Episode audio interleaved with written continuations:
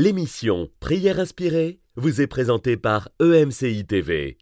Vivez des moments forts dans la parole et dans la prière avec Jérémy Sordrill.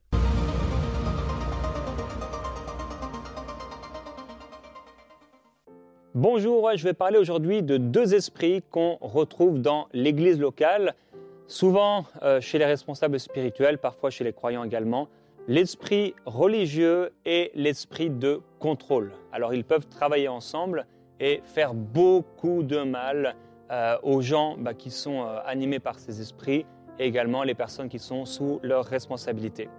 Avant de parler de cela, je vais partager avec vous un témoignage de Fiona qui nous vient du Burundi. Elle dit euh, Il y a quelques mois, je me sentais seule et j'étais dépressive, bien que je sois sauvée. Après être rentré, d'un culte à l'église, je pleurais en marchant. En arrivant chez moi, je me suis enfermé dans ma chambre et j'ai commencé à prier. J'ai alors regardé l'émission Prière inspirée avec euh, Jérémy Sondril qui traitait de la façon de retrouver son intimité avec Dieu. À la fin de la prière, j'ai été restauré, je me suis mise à parler en langue, j'ai ressenti une telle joie et j'ai senti tout l'amour que Dieu a pour moi. Je n'oublierai jamais ce jour.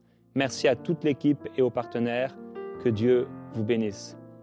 Quelle grâce euh, d'entendre de tels témoignages comme euh, Fiona. Euh, je vous rappelle que vous pouvez partager vos témoignages également à témoignage, pardon, emcitv.com slash témoignage. Donc vous pouvez aller sur internet emcitv.com slash témoignage et partager votre témoignage. Donc dites-nous ce que le Seigneur a fait pour vous à travers nos émissions, que ce soit Prière inspirée, Parole de femme, Bonjour chez vous ou autre face à face, etc. Euh, dites-nous ce que Dieu a fait pour nous, euh, pour vous, et euh, ce sera un plaisir pour nous de partager votre témoignage. Et je prie que si vous aussi vous êtes vraiment en bas, vraiment spirituellement, ça ne va pas, vous sentez que là, vous n'êtes pas en haut en fait, vous êtes en bas.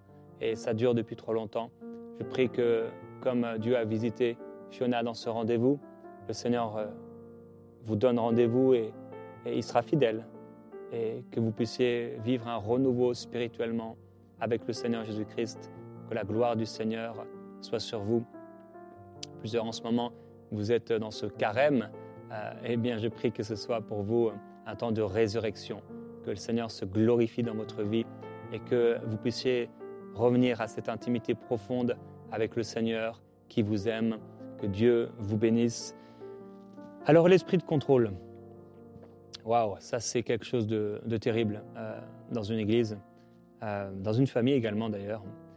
Euh, l'apôtre Paul nous dit dans 1 Corinthiens chapitre 7 au verset 23, Vous avez été rachetés à un grand prix, ne devenez pas esclaves des hommes. Et donc, l'esprit de contrôle, tout comme l'esprit religieux, c'est un esprit qui est un esprit sectaire. Et dans mon premier livre, j'ai parlé de ceux qui le font de façon consciente Ici, je, parle dans ce nouveau livre de ceux qui le font de façon inconsciente, ou presque. Euh, les racines de cet esprit se nourrissent souvent de la peur. Les gens qui euh, ont un esprit de contrôle, ce sont des gens, en fait, même s'ils ne se l'avouent pas, hein, ce sont des gens qui euh, manquent de confiance en Dieu, ils veulent tout contrôler dans les moindres détails, ils ne réalisent pas que s'ils ne font pas attention, ils vont s'opposer directement même au Seigneur parfois, qui a payé le prix fort d'ailleurs pour rendre libres les brebis dont ils ont la charge. Pharaon, par exemple, était animé de cet esprit. Lui, c'était de façon consciente, hein, et seule la mort a réussi à le délivrer d'une telle folie. Pharaon avait peur de perdre. Il avait peur de perdre des gens. S'il perdait des gens, il perdait un pourcentage de pouvoir. S'il perdait des gens, il perdait de l'argent. Il lui fallait donc endurcir son cœur pour contenir les aspirations de la foule. Et je partage dans le livre 14 caractéristiques d'un esprit de contrôle. Je vais en citer plusieurs. Il exerce premièrement une pression et une surveillance permanente. Il surveille tout, il contrôle. Deuxièmement, il leur fait faire des choses contre leur propre gré au point où ceux-ci se sentent piégés. L'histoire de Laban euh, envers Jacob est à ce sujet d'ailleurs très intéressante. Euh, Laban avait un esprit de contrôle et on le voit très clairement euh, avec cette perspective, c'est intéressant de relire son histoire. Troisièmement, il ne leur laisse pas le choix, les obligeant à obéir. Quatrièmement, il leur fait peur et les manipule. Cinquièmement, il les menace. Sixièmement, il les utilise comme s'ils étaient des esclaves. Septièmement, il ne les laisse pas s'expliquer et refuse le dialogue. Huitièmement, il ne leur permet pas de faire des erreurs alors que lui-même en fait beaucoup. Neuvièmement, il manipule les Écritures pour convaincre ceux d'entre eux qui voudraient résister à son autorité.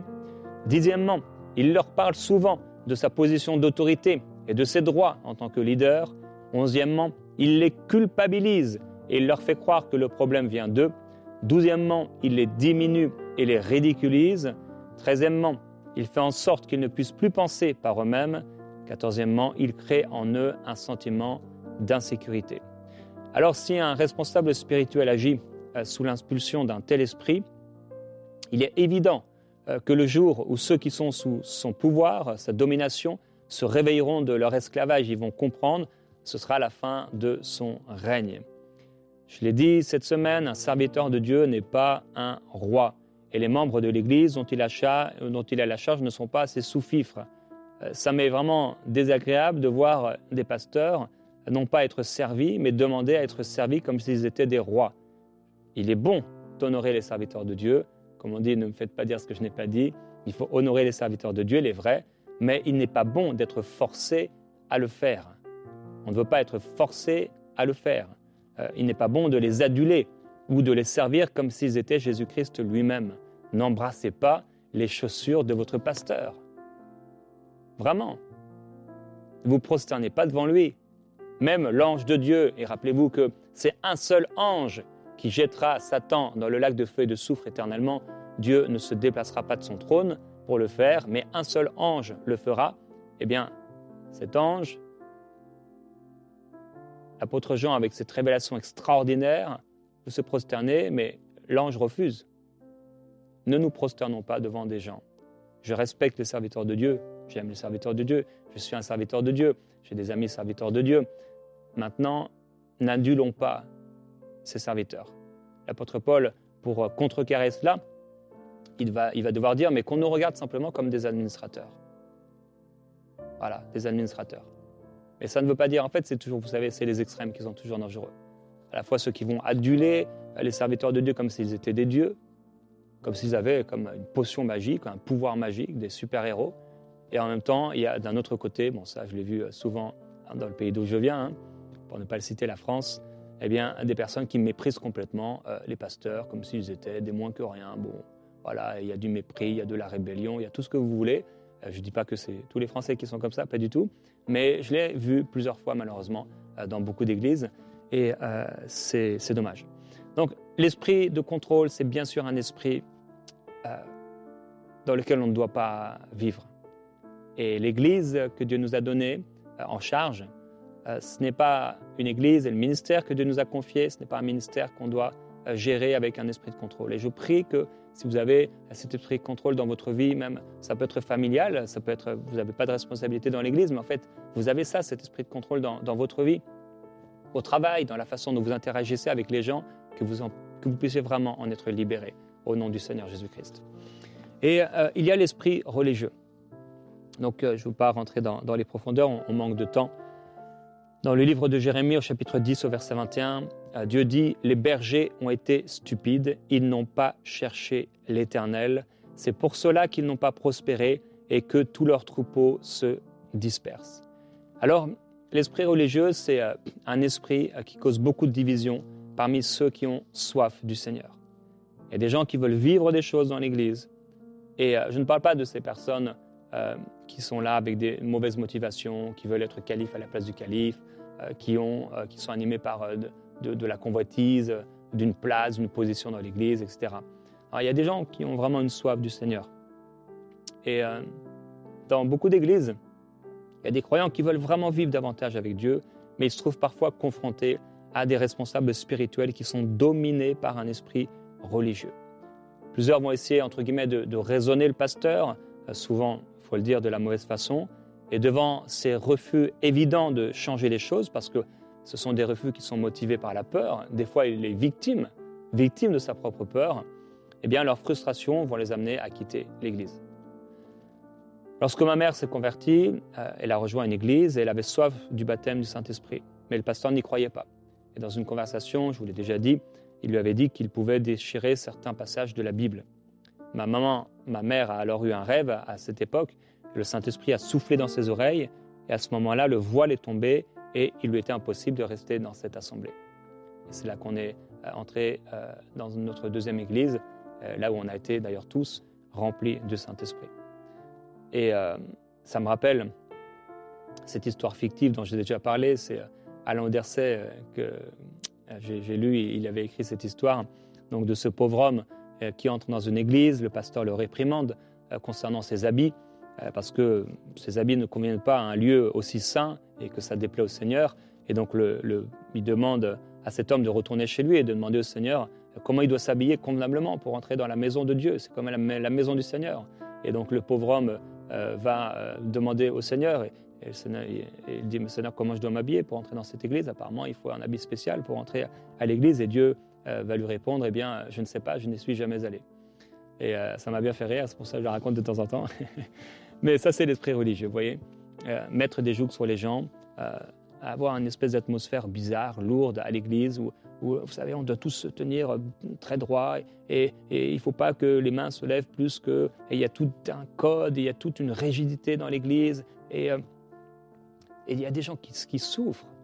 Il y a des gens qui souffrent de ça.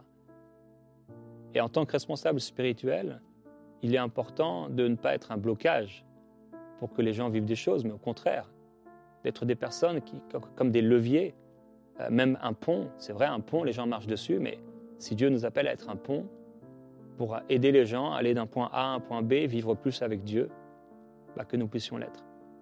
Et euh, je prie, mon frère, ma soeur, je sais que certains d'entre vous, vous avez cherché ça, vous avez cherché. Vous avez cherché, vous avez voulu, vous avez désiré plus de la présence du Seigneur. Vous soupirez après les réveils, vous avez soupiré après l'effusion du Saint-Esprit dans votre assemblée, vous avez désiré la liberté dans vos réunions de prière, vous avez désiré même euh, qu'il y ait des réunions de prière, vous avez voulu, euh, peut-être pour certains, que, euh, aller annoncer l'Évangile dans, dans, les rues, etc. Et vous n'avez peut-être pas trouvé une oreille réceptive. Plusieurs d'entre vous, vous avez quitté l'Église. Aujourd'hui, vous êtes seuls. Et je veux vous encourager à, retourner à l'Église parle peut-être pas de cette église, mais ne restez pas seul. Ne restez pas seul. Il n'y a pas d'église par Internet. Ça n'existe pas. Ayez une église locale, un endroit où vous allez pouvoir vous frotter avec des frères et des sœurs. Le troupeau de Dieu qui est là dans une clairière quelque part. Être ensemble, partager, communiquer, des fois se fâcher ensemble, prendre la Sainte Seine ensemble, adorer ensemble, etc. Que Dieu vous fasse cette grâce, vraiment. C'est une parenthèse. Donc l'esprit religieux. Et euh, il y a deux types de, pasteurs euh, dont je parle par rapport à cet esprit religieux. Premièrement, le pasteur frustré qui ne vit plus rien avec Dieu. On a euh, l'histoire de Samuel. Il écrit, le jeune Samuel était au service de l'Éternel devant Élie la parole de l'Éternel était rare à cette époque. Les visions n'étaient pas fréquentes. Un jour, Élie, dont la vue commençait à faiblir et qui ne pouvait plus bien voir, était couché à sa place habituelle. Et plus loin, il est écrit Alors l'Éternel appela Samuel et répondit Me voici. Là, on a vraiment euh, clairement une représentation de l'esprit religieux. Voilà que le sacrificateur Élie est à sa place habituelle, donc dans les habitudes, dans les traditions, il n'y a plus de vie. On sait qu'il va laisser ses fils faire n'importe quoi dans, le temple de Dieu, dans la maison de Dieu. Il voit ses fils euh, coucher avec les femmes qui se rencontrent à la, tente de la rencontre. Il ne fait rien, il ne dit rien, il est passif. Et euh, la parole de l'Éternel, à cause de ça, est rare, est devenue rare à cette époque. Les visions ne sont pas fréquentes. Et sa vue lui-même commence à faiblir. En fait, il mange du fruit de sa passivité. Et je prie que si bien dans ton Église, dans ton ministère, dans ta vie chrétienne, les visions sont peu fréquentes, c'est pas normal. Dans ma propre vie, j'ai eu des temps où c'était plus difficile. Dans ma propre vie, j'ai eu des temps où les visions étaient peu fréquentes. Dans ma propre vie, je passe parfois dans des temps, par des temps de fatigue spirituelle. C'est pas normal. On ne peut pas mettre la, la faute sur Dieu. Puisqu'il écrit que dans les derniers temps, dit Dieu, je répandrai mon esprit sur toute chair. Vos fils et vos filles prophétiseront. Vos jeunes gens auront des visions. Et vos vieillards auront des songes. Oui, sois mes serviteurs et mes servantes. En ce temps-là, je répandrai de mon esprit. Mon frère, ma soeur, le Seigneur veut répandre son esprit sur toi. Nous sommes dans le temps des visions. Nous sommes dans le temps de la révélation de Christ. Nous sommes dans ce temps merveilleux de l'Église où nous devons marcher dans l'amour rempli du Saint-Esprit. Je prie que tu sois rempli du Saint-Esprit à déborder. Tellement rempli du Saint-Esprit que tu es fort face au péché. Tu es fort face aux erreurs dont on a parlé. Parce que tu es rempli du Saint-Esprit, tu es rempli d'humilité. Je prie que tu sois rempli du Saint-Esprit à déborder, de la gloire de Dieu. Si tu m'entends, il y a un pasteur qui m'entend et tu es frustré aujourd'hui parce que tu ne vis plus rien avec Dieu, que tu ne sois pas de ceux qui, commencent à agir dans un esprit religieux de contrôle, où ça devient une religion, des traditions, des dogmes, et tu vis plus rien dans l'intimité. Et que tu puisses, comme j'ai pu le faire plusieurs fois, te repentir. Seigneur, pardonne-moi. Seigneur, je suis sec. Seigneur, c'est devenu difficile. Comme Moïse, Seigneur, je ne peux pas moi seul porter ce peuple. J'ai besoin de ton esprit. Dieu veut te donner son esprit. Il veut que tu débordes. Et je prie que tu débordes du Saint-Esprit. Et qu'il ne soit pas comme Élie couché à sa place habituelle, dont la vue affaiblit et qui ne vit plus rien avec le Seigneur. Il y a parfois des brebis qui vivent plus que leurs responsables spirituels. Un pasteur qui ne vit plus rien avec Dieu, qui est sec dans sa vie spirituelle, s'il en a encore une, c'est un pasteur religieux.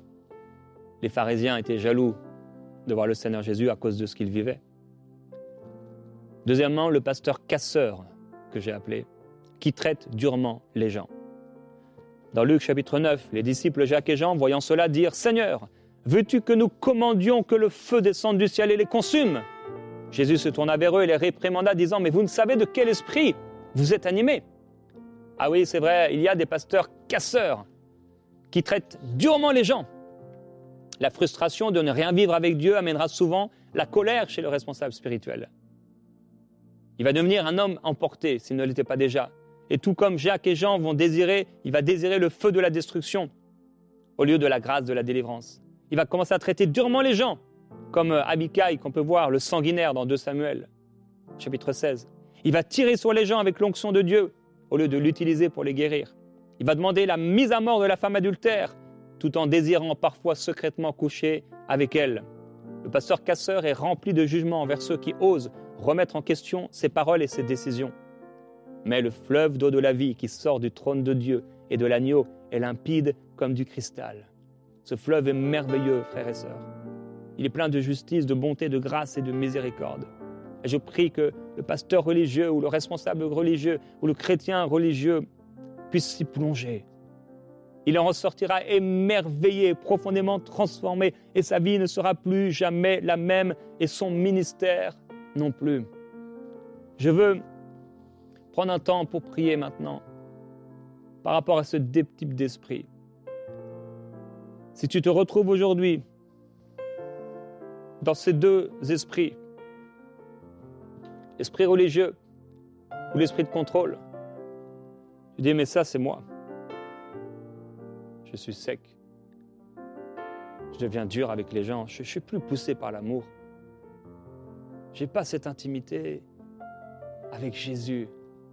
Cette intimité où quand je ressors de la prière, entre guillemets, je ressors de la prière, je suis heureux, je suis joyeux, je suis épanoui, je me sens libre, je me sens léger. Comme quand je, comme quand je me suis converti, c'était waouh.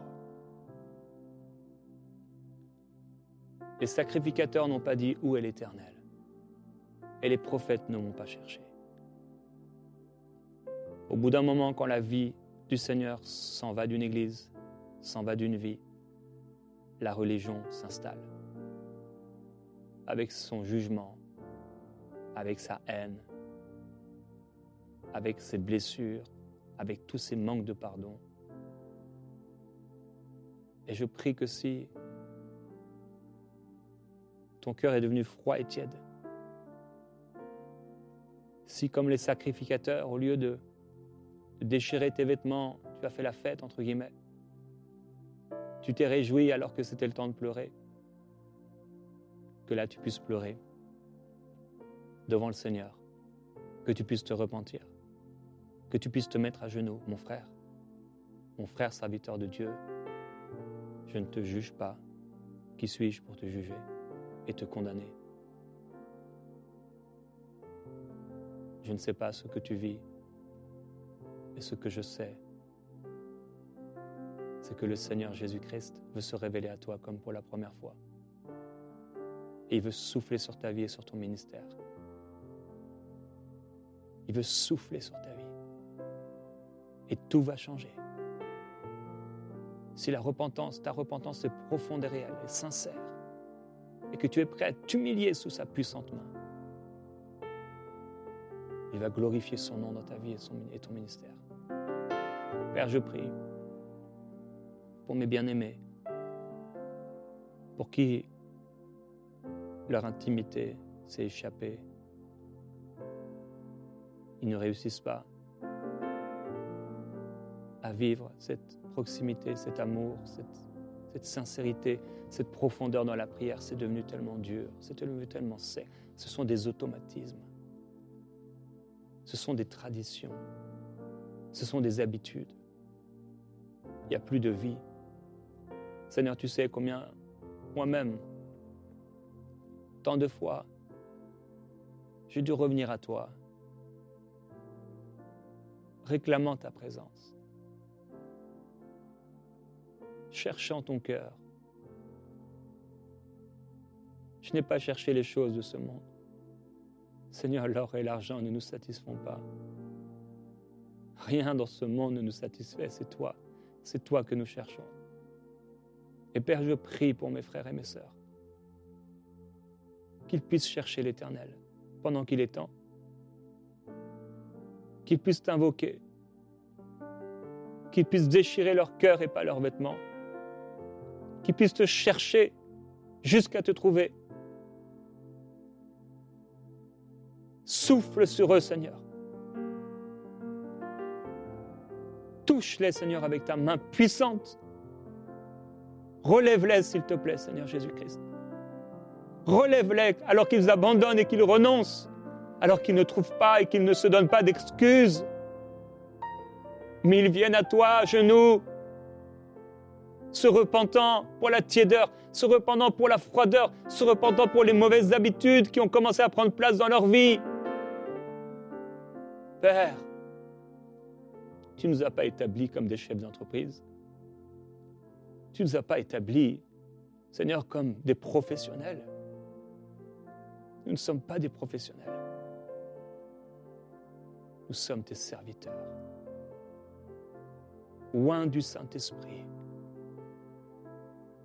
Appelés par le Père, le Dieu de toute grâce, qui nous a mis à part. Viens souffler, Seigneur.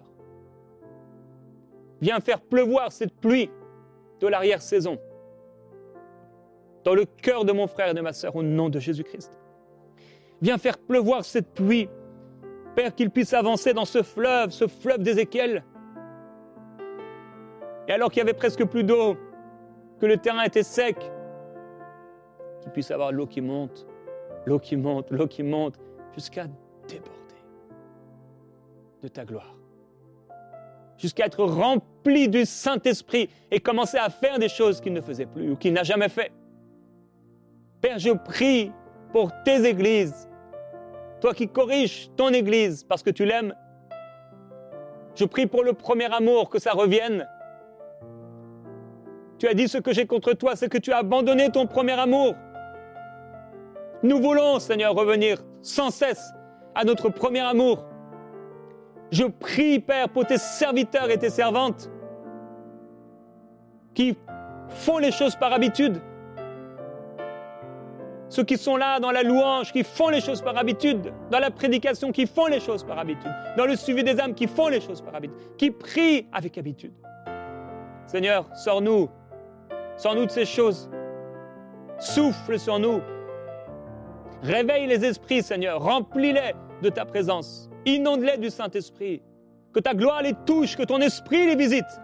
Oh sobramaya calabro peria solo bretta la mai, il telebro payara soto bropai, que la peur s'enfuit. Ils ont eu peur, ils ont eu peur du regard des autres, et à cause du regard des autres, Seigneur, ils ont plus voulu rentrer dans l'esprit. Ils ont plus voulu laisser couler les fleuves. Ils ont eu peur et ils se sont laissés dominer à un esprit d'intimidation, à un esprit de contrôle. Ils ont recherché la faveur des hommes au lieu de ta faveur. Et voilà pourquoi l'Esprit est parti. Mais je prie et je prophétise qu'à partir d'aujourd'hui, au nom du Seigneur Jésus-Christ, l'Esprit de Dieu se plaît à nouveau dans votre cœur, dans votre vie, dans votre ministère. Alors que vous vous repentez, alors que tu te repens, mon frère, ma soeur, de ta vie spirituelle chrétienne tiède, froide, je vous déclarer de rafraîchissement, alors que tu vas chercher le Seigneur, que tu vas t'humilier pendant plusieurs jours, s'il le faut, dans sa présence. Seigneur, pardonne-moi. Seigneur, visite-moi. Seigneur, remplis-moi. Seigneur, touche-moi. Seigneur, saisis-moi. Seigneur, inonde-moi de ta gloire.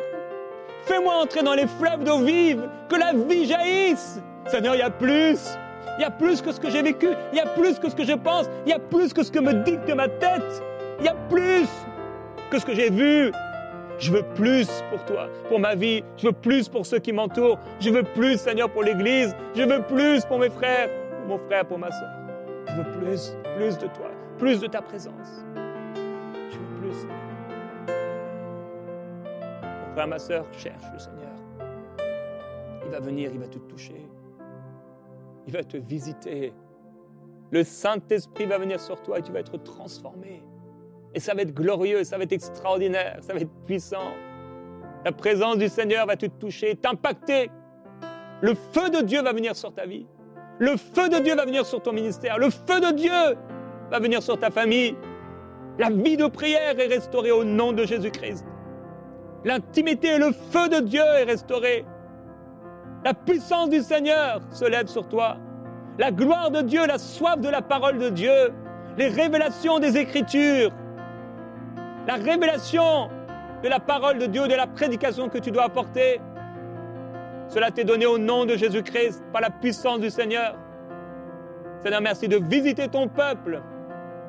Merci Seigneur pour les fleuves d'eau vive qui jaillissent, qui ne tarissent pas, mais qui jaillissent de l'esprit de tes serviteurs et de tes servantes.